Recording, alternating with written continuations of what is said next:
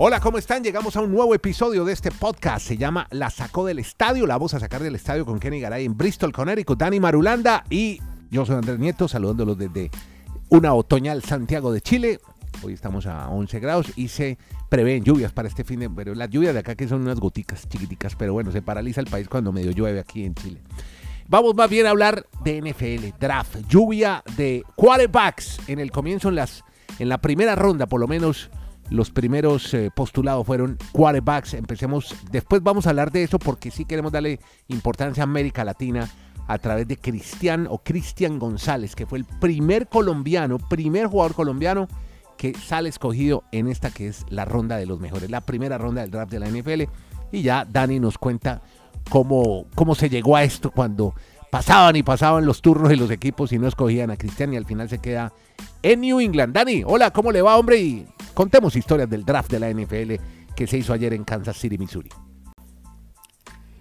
¿Qué tal Andrés? Abrazos para todos, deseándoles de corazón que tengan un enorme y muy agradable y placentero fin de semana con mucho deporte. Pero como aquí lo que... Largo, ¿no? Además que viene, viene puente primero de mayo, día del trabajo. Primero de mayo, primero de mayo por acá en estas tierras. ¿El, lunes otra vez no trabajan? Sí, pero en el mundo entero, aquí en Chile tampoco es fin de semana largo. primero de mayo. Aquí no dicen puente. Puede ser muy el mundo entero, pero el lunes estaremos laburando, como dicen los argentinos. Lo que pasa es que, lo que, pasa es que los, en Estados Unidos lo celebran en septiembre, que es el Labor Day, pero en la mayoría de países se hace el primero de mayo, día del trabajo. Pero venga, vamos al, igual lo a sacar.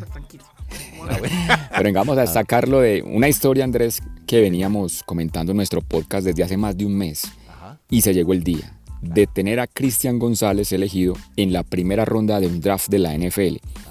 Muchos expertos coinciden en que, hombre, que cayó mucho que incluso él se le dio como un rostro, no sé si adusto, pensaba que iba a ser seleccionado en el top 10 o máximo top 15, pero muchas circunstancias dieron para que fuera elegido en el puesto 17. Pero dicho de todo esto, no es antes por bajar la caña, antes es para sentir orgullo de que este jugador que realmente se siente muy colombiano, pese a no haber nacido pues en territorio nacional, pero por tener su padre caleño, obviamente tiene la doble nacionalidad y aprendió pues mucho a querer y a identificarse con su país al punto de que lo que más ha llamado la atención, sobre todo en el mundo de las redes sociales, es la presentación que hizo. O sea, al salir con una chaqueta que por debajo tenía los colores de la bandera colombiana, pues demuestran mucho que realmente él se va a sentir muy identificado en su carrera profesional con los Patriots, a donde ha llegado al equipo de New England para ser un cornerback, un defensivo secundario de esta organización. Y por supuesto, pues también no, no solo vamos a hablar de Cristian González, sino también de otros detalles, si les parece, que vimos en esa primera ronda del draft de la NFL. Bueno, ¿y por qué cayó tanto? ¿Qué fue lo que pasó? Si,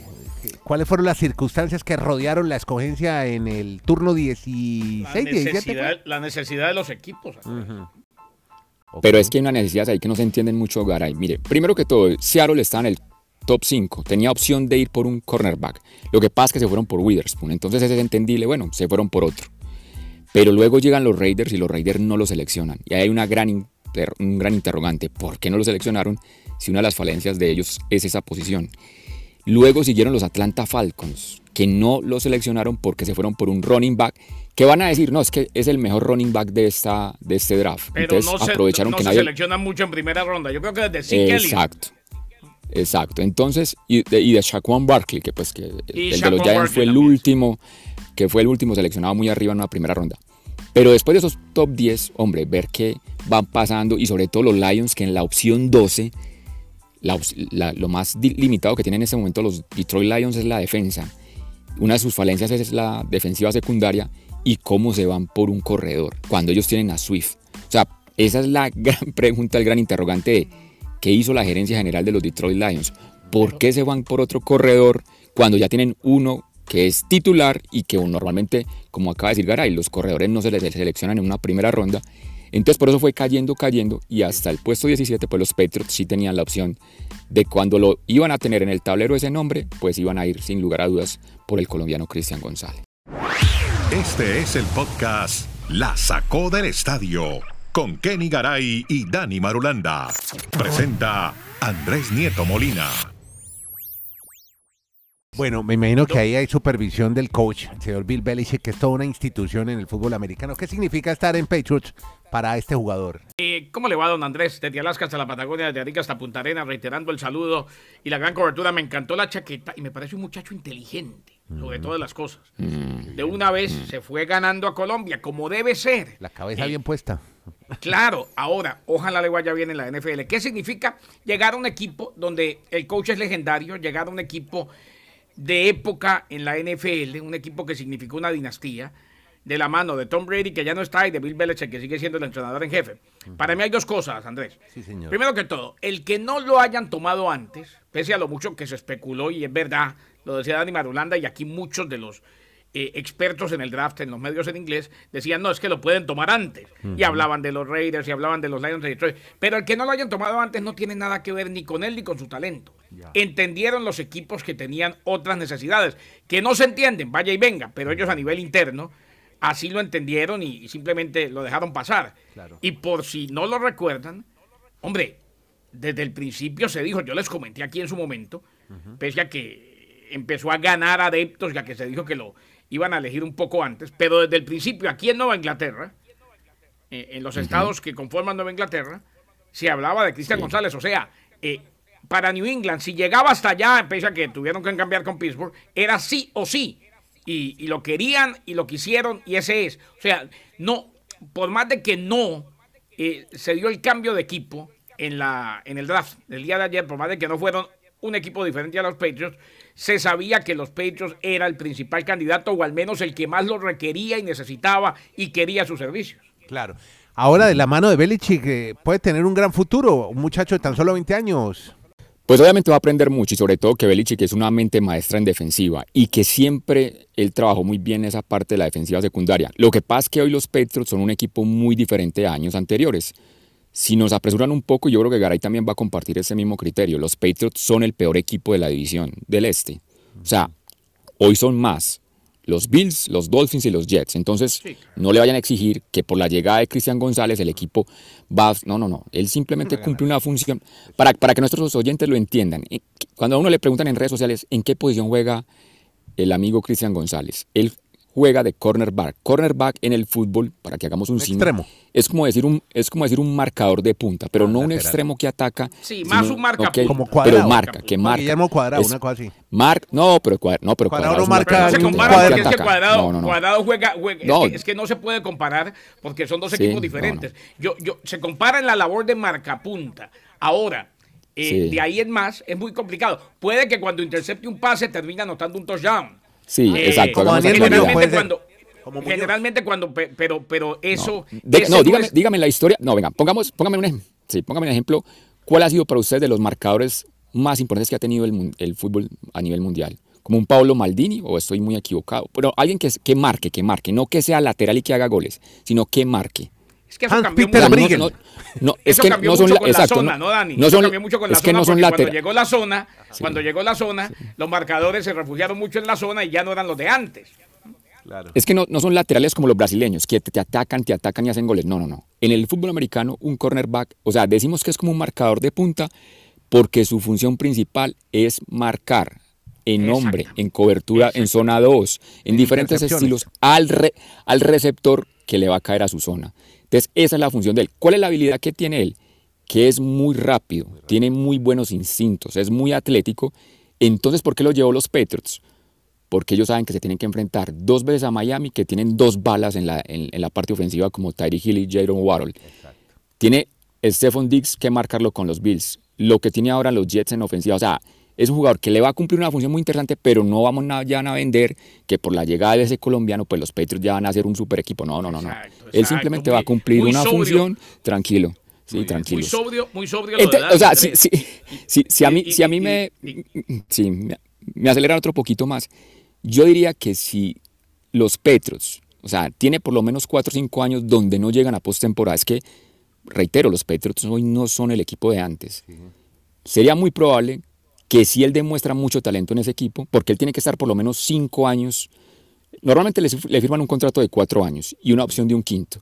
Después del quinto año podría llegar a un equipo que sí sea un contendiente a ganar el Super Bowl y ahí pues sería otra situación además de la económica, que incrementaría obviamente sus ganancias en la NFL. Cristian González, me estoy como adelantando mucho en, las proyecciones de este muchacho, pero esperemos que primero se consolide con los Petros y aprenda mucho obviamente de Belichick y de esta Andrés, muy sobrio lo de Dani, y yo creo que lo primordial, eh, es precisamente eso, educar a la gente, porque si no vamos a estar domingo tras domingo y si lo tenemos que hacer, lo hacemos, diciéndole, señores, no hay que mirarlo así, señores.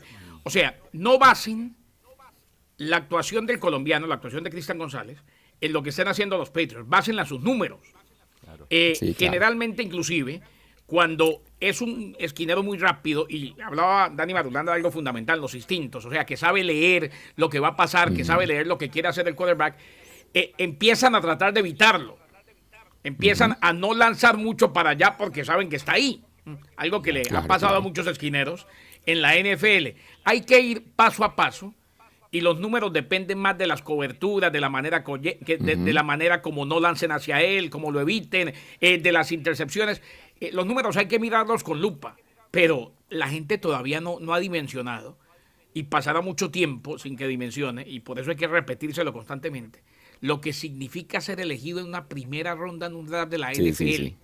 O sea, este muchacho es parte del grupo de los extraterrestres, Andrés. ¿eh? Qué, maravilla. De estos los no son, bueno, de los Exacto, estos no son jugadores normales. Ahora, ya después hay varios factores, madurez, eh, paciencia, errores de crecimiento que en la NFL eh, pueden determinar si, si es exitoso o no. Pero este muchacho entró en la élite de los que están proyectados a ser extraterrestres, nivel más alto de la NFL. Qué maravilla. Bueno, hablemos de los extraterrestres. Porque Marulanda llama la atención que, que se está mm. cambiando, y lo comentábamos con eh, Kenny antes de empezar a hacer este podcast de hoy, el episodio de hoy, que ha cambiado un poco el perfil de los nuevos quarterbacks. Ya no son las figuras grandotes, grandes pasadores de fuerte brazo, sino son otro tipo de quarterbacks. A tal punto que los Panthers de Carolina reclutaron a un quarterback que pesa 92 kilogramos. Eh, estamos hablando de fútbol americano y mide unos 78 centímetros. Hablamos de el número uno, Bryce Young. ¿Qué, es este nuevo perfil de quarterback? ¿Esto funciona? ¿Esto ¿Este es el futuro de la NFL en quarterbacks? Pues no se dará el futuro, pero es una situación que se está dando. Y pues va a reseñar antes de que mm, toquemos todo ese tema de quarterbacks, que con Garay realmente nos fue bien en esas selecciones del mock draft, y así podemos decirlo en los primeros cuatro opcionados. Acertamos con John, acertamos con CJ Stroud y que el Arizona normalmente iba a cambiar la selección, la cambió. Me llamó mucho la atención lo que hicieron los Houston Texans. Para mí es uno de los grandes ganadores en esta primera ronda, porque se, hicieron a los servicios de tal vez para muchos el jugador más importante en ofensiva, que es CJ Stroud, quarterback, y luego reclutaron seguidamente al más talentoso en defensiva, a Will Anderson. O sea, que se reforzaron muy bien, digamos que los dos esquemas que tiene un equipo en la NFL, la parte ofensiva y defensiva. Y luego llegó Anthony Richardson, para el equipo los Colts de Indianapolis el quarterback, pues que era una de las falencias más grandes. Y descubrí, yo no sabía eso, no sé si ustedes lo sabían. Bryce Jones, usted lo acaba de reseñar, siempre el interrogante es que no solo el tamaño que sea unos 78, a muchos les importa es el peso. Porque un jugador con ese peso de 92 kilos a veces no pueden soportar bien un golpe en la NFL. Entonces muchos dirán, aunque el, peso es corregible y el aunque el peso es corregible y el tamaño no. Sí, sí, con mucho trabajo físico, la alimentación puede mejorar eso. Pero muchos dirán, ah, ese, ese coreback va a estar a un golpe de, irse a la NFL. Y resulta que es que el abuelo materno de él es mexicano. Entonces él reseñó que cuando estaba niño, él recuerda mucho ver a su abuelo viendo partidos del fútbol mexicano, el soccer mexicano. Entonces yo a veces digo que esos genes, no es lo mismo los genes, respetando obviamente, pues, de una herencia hispana, mexicana, que las normalmente ah, estatura que tiene una persona nacida en Estados Unidos. Somos más bajitos, por eso es que los jugadores de la UNEFA no llegan a la NFL, es muy complicado. Eh, en todo caso, eh, hay una cosa, Andrés. ¿Por qué no seleccionado en primera ronda Leves, el quarterback de Kentucky, cuando en los últimos días, más allá del tema de Cristian González, Andrés, la expectativa y, la polémica y el debate es que parecía que a Levis inclusive lo iban, lo iban a seleccionar entre los tres primeros. ¿eh? Algo que, que, se destapó en las últimas horas y que hubiera acabado con el establecimiento. O sea, hubiera sido un error de, de los que hicieron, de los que más credibilidad tienen en el mock draft, tan grande como el de las elecciones cuando quedó Trump. Eh, y ayer estuvimos todos pendientes de Levis y todavía no lo seleccionan. Es un buen quarterback. Y la otra, hombre, de todos los de todos los mariscales de campo, queda claro que el mejor en cuanto a atleticismo se lo llevó Indianápolis. Lo que pasa es que, como decía usted, sí, no tiene, no, lo han visto demasiado, mm. no tiene una larga carrera colegial. partidos. Pero el mejor quarterback, Andrés, se lo llevó Indianápolis. Lo que pasa es que los tres equipos que estaban más urgidos de quarterback se hicieron a uno. O sea, los Panthers, los Texans y los Colts. Si uno trata de analizar equipo por equipo, dígame hoy en día quién necesita un quarterback ya titular. Yo creo que se le van cerrando las puertas. O sea, Levis iba a llegar en esta segunda ronda a la NFL, pero no va a llegar para ser un titular. Yo creo que ya todas esas vacantes disponibles de quarterback titular están ya cerradas en los 32 equipos de la NFL. Creería que por eso no le dieron la opción de ser reclutado en la primera ronda. Rematemos esta sección de NFL para irnos ya a hablar un poco de los Celtics, que ya están listos en semifinales por el lado del este, que ya Kenny, usted también nos va a contar sobre eso, y tenemos golf este fin de semana, pero hablemos de Lamar Jackson, hombre, que al fin se queda en Baltimore y por mucho tiempo. Claro, y era una de las novelas eh, que uno esperaba y que sabíamos que muy seguramente iba a tener su fin antes del draft, y finalmente se dio. Ya había terminado temprano en la semana la de Aaron Rodgers, ¿eh? y la otra era la de Lamar Jackson me parece la decisión justa, la decisión correcta de los Ravens de Baltimore de Lamar. Después de 27 meses de negociaciones, llegó a un acuerdo de 5 años con los Ravens, el acuerdo de 260 millones de dólares, y esto hace de Lamar Jackson el jugador mejor pagado de la liga con 52 millones por, por año. Lo mejor de todo esto es que de ellos 185 millones son garantizados. 185. Pase lo que pase, que lo demás, los contratos, la gente piensa que cuando se anuncia un contrato, eh, la plata es asegurada. No, los contratos tienen muchos incentivos y generalmente la cifra es a donde puede llegar el contrato. Pero, solo en la, Garay, pero solo en la NFL. En la, en la NBA ah, y en el béisbol sí son garantizados. Es diferente, en la NFL es donde no.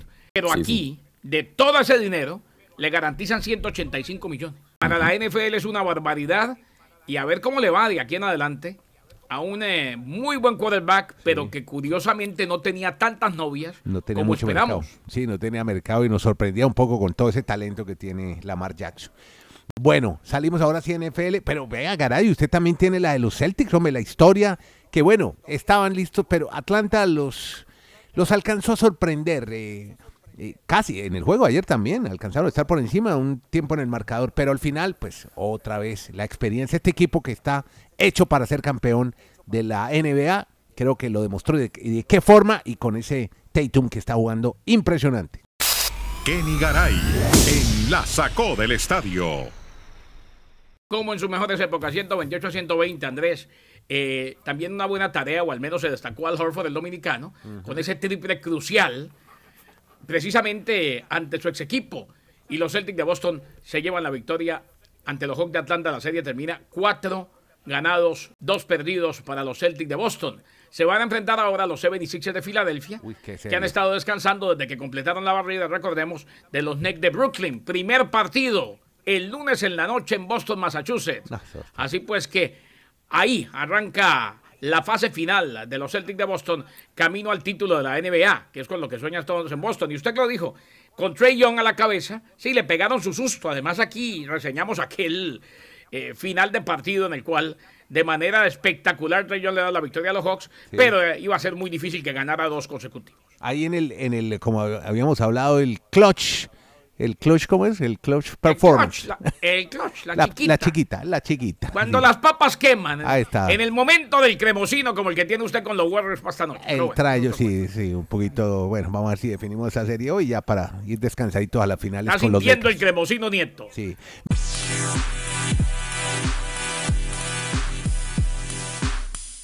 Metámonos en golf porque tenemos a los dos colombianos, a Villegas y además amigos, Villegas y Echavarría, yo creo que los dos vienen en el oriente antioqueño, en donde serán vecinos de Dani Marulanda. Los vamos a tener juntos en un torneo PGA, Dani. ¿Serán vecinos de Marulanda o serán vecinos de Maluma?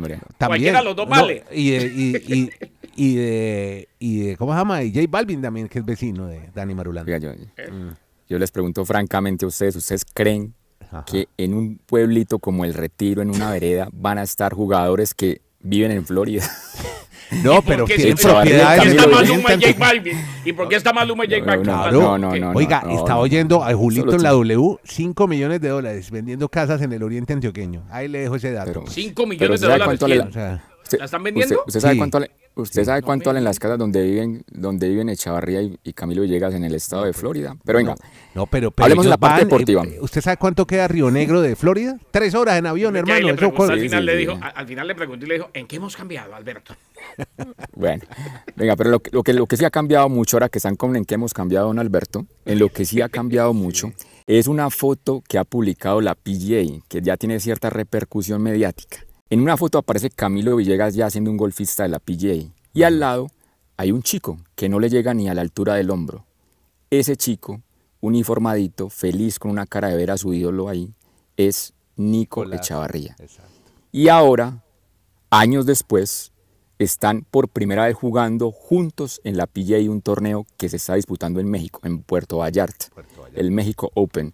O sea, es una historia digna de destacar cómo este chico, Nico Echavarría, que tenía Camilo como su gran referente, póster de él en la habitación, soñaba con todos sus movimientos, hoy en día está jugando por primera vez en, una, en un mismo threesome, en un, en un mismo trío con él, incluso le está ganando, está superándolo porque, bueno, más, Camilo ya tiene... hombre, los Camilo- alumno al maestro.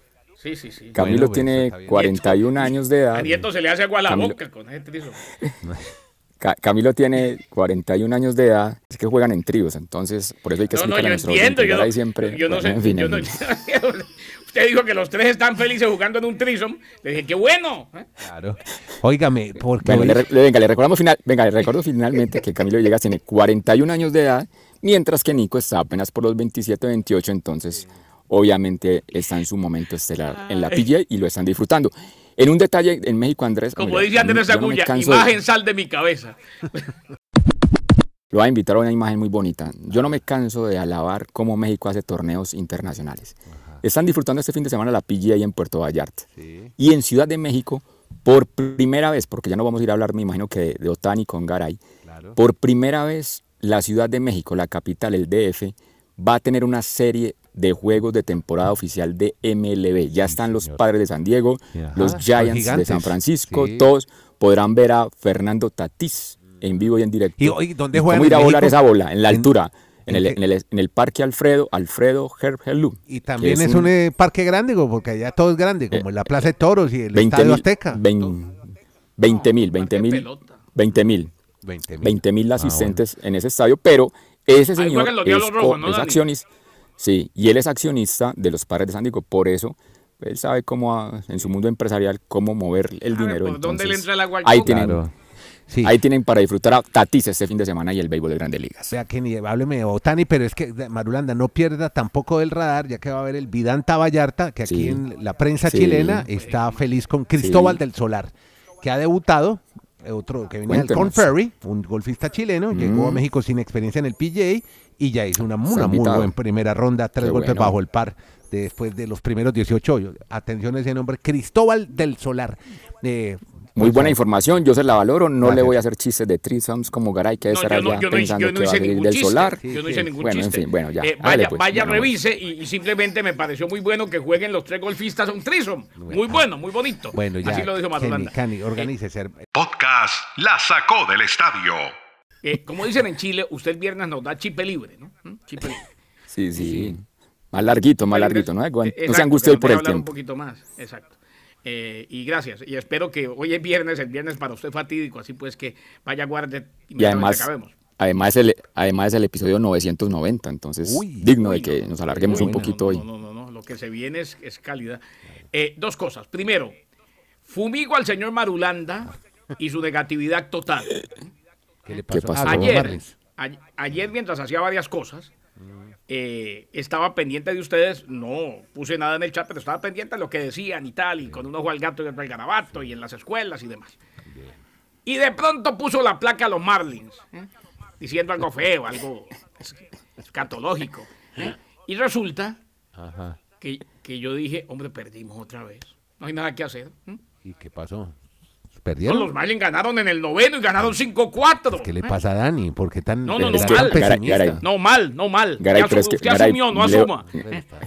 Garay, le doy el dato, Garay, le doy el dato. Es la primera vez en la historia de los Marlins que estando en la última entrada, perdiendo por cuatro carreras, anotan cinco y ganan el compromiso. O sea, eso es atípico, anormal. Y le voy a dar un último detalle antes pero de que más, pero, pero terrible que usted, mientras yo estaba medio emocionado eh, de que las cosas pueden mejorar y todo, una seriecita. no, yo, es más, yo alcancé, ahí sí le escribí de vuelta. Le dije, Dani, es una sola serie, esto apenas comienza.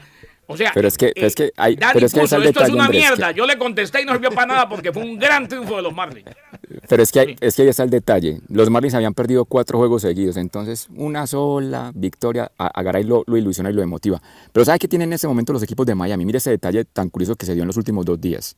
Si usted hoy es fan de un equipo de Miami, quédese hasta el último instante. No se vaya del escenario deportivo. El Heat ganó en tiempo extra y eliminó a los Bucks. Sí, señor. Panthers de Florida en el hockey ganó en tiempo extra y aún vive en los playoffs de la NHL. El Inter de Miami. El Inter de Miami, el Inter de Miami está jugando la US Open Cup, el equivalente a la Copa de los Estados Unidos. Se fueron a tiempo extra y en definición del punto penal le ganó al otro equipo de Miami. Y ahora se une esta historia de los Marlins, que hasta la última entrada hizo sufrir a sus fanáticos, pero lograron la victoria. O sea, que me traigan un desfibrilador, si así se dice, para los próximos partidos con estos equipos de Miami. Bueno. y qué bueno. Y, las otras dos rapiditas. Eh, Fernando usted dijo que lo, va, usted dijo que lo ah, van a ver en México, ¿no? Sí, sí. Eh, van a jugar con los estudiantes de San Francisco, los padres. Los, los invito a que vean eh, en nuestra página de arroba la sacó podcast un video. este fin de semana, o esta semana, estuvo en Chicago. Ya. Mm. Y le cantaban He's on steroids. Tan, tan, tan. Sí, ah, sí. Le hacían bullying. Y, eh, ¿Qué es lo equivalente a decir eh, usa esteroides? Sí, sí, sí, Y llegó un momento en que el hombre empezó a bailar. A bailar, a bailar claro. Y, el bailecito, el bailecito fue todo un éxito. Me alegra, así se toman las cosas. empezó a bailar y ellos seguían y él seguía bailando. Terminaron de mejores amiguis. Y la otra, Shohei Yotani. Ajá no, fue muy bueno eso. Si vaya a ver lo que vale la pena. No, pues, hay, no, pues ahí, quedaron, los, los Cubs, el equipo de, los padres y, los fans para un trisomo, que según Garay. Hable, hábleme más bien de Shohei Otani. Usted tiene historias del japonés que también marca historia en... Eh, bueno, pero esta vez a pesar de ganar. Estuvo cerca, estuvo cerca. Eh, bueno, ganó, pero ¿qué, fue lo que mm. pasó con Otani esta vez? Una cosa brillante, monumental, Otani. Monumental, Otani. A ver. Eh, primero que todo, dos cositas. dos cositas. Eh, rapidito, yo sé que usted se pone bravo, pero el viernes usted nos da cabeza. Ya se desconcentró con el trison, ya lo perdimos, pero sí. No, no, jamás, jamás. Yo soy de los más concentrados cuando de eso se trata. Pero venga, Shohei Yotani, otra victoria pese, ojo, a que permitió cinco carreras en el cuarto inning. Pero con el bate, atención a esto, Andrés, conectó sencillo, doble. Ojo, ojo. Eh, ojo, mm. oído. Sencillo, Doble y triple. No. Y después mandó un palazo por allá por el left center. Y el narrador de los angelinos dijo, viene la historia, momento histórico, atrás, atrás, sí. lo, atraparon contra la barra. Ah. ah. A Metricos, a Metricos estuve ser el hombre con ciclo. no, donde, donde lo hubiera hecho, hoy inclusive por encima del draft, por encima del draft, mm. Salía primero tal, así fuera con una mención pequeñita diciendo volvemos con esto. Podcast La Sacó del Estadio. En Twitter, arroba La Sacó Podcast. Oiga, ya para el cierre, ¿qué es lo que pasa con la Raducano, la inglesa, hombre, la tenista Dani? ¿Qué es lo que, que lo están criticando los periodistas porque no gana hace ya más de dos años o qué? ¿Cómo es? Andrés, como estamos en estos tiempos de inteligencia artificial, de sabermetría, donde todo se cuenta, todo se mide, sabe que ella no se presentó al torneo de Madrid mm. en el Master, en el WTA 1000, y por eso es muy probablemente que salga del top 100, pero entonces en la rueda de prensa sí se presentó. Y, con esos temas. ChatGPT, ¿qué, ¿qué pasó? A mí, me, a, mí, no, a mí me pareció esto brutal. Yo nunca había visto que en una rueda de prensa los periodistas estaban pendientes de cuántas preguntas le hicieron y en cuántas palabras las respondió. Y ese fue uno de los titulares que me llamó la atención. Le hicieron 16 preguntas. El titular dice lo siguiente. 16 preguntas respondidas en 58 palabras. O sea, la están criticando porque habla con monosílabos, decía sí, no, bien, ah, ¿cómo está la muñeca? Porque está lesionada. Bien. Pero es que, a ver, hay misterios en la naturaleza y en la humanidad. no me vaya a borrar eso, Andrés. Yo quiero que alguien me explique en los, en los misterios del, de los ovnis, no sé, en qué van a pensar. Esta chica en septiembre del 2021 llegó ahí escuálida a sus 18 añitos a jugar el abierto de los Estados Unidos, el último gran slam de esa temporada. Jugó la cual y ganó los tres partidos.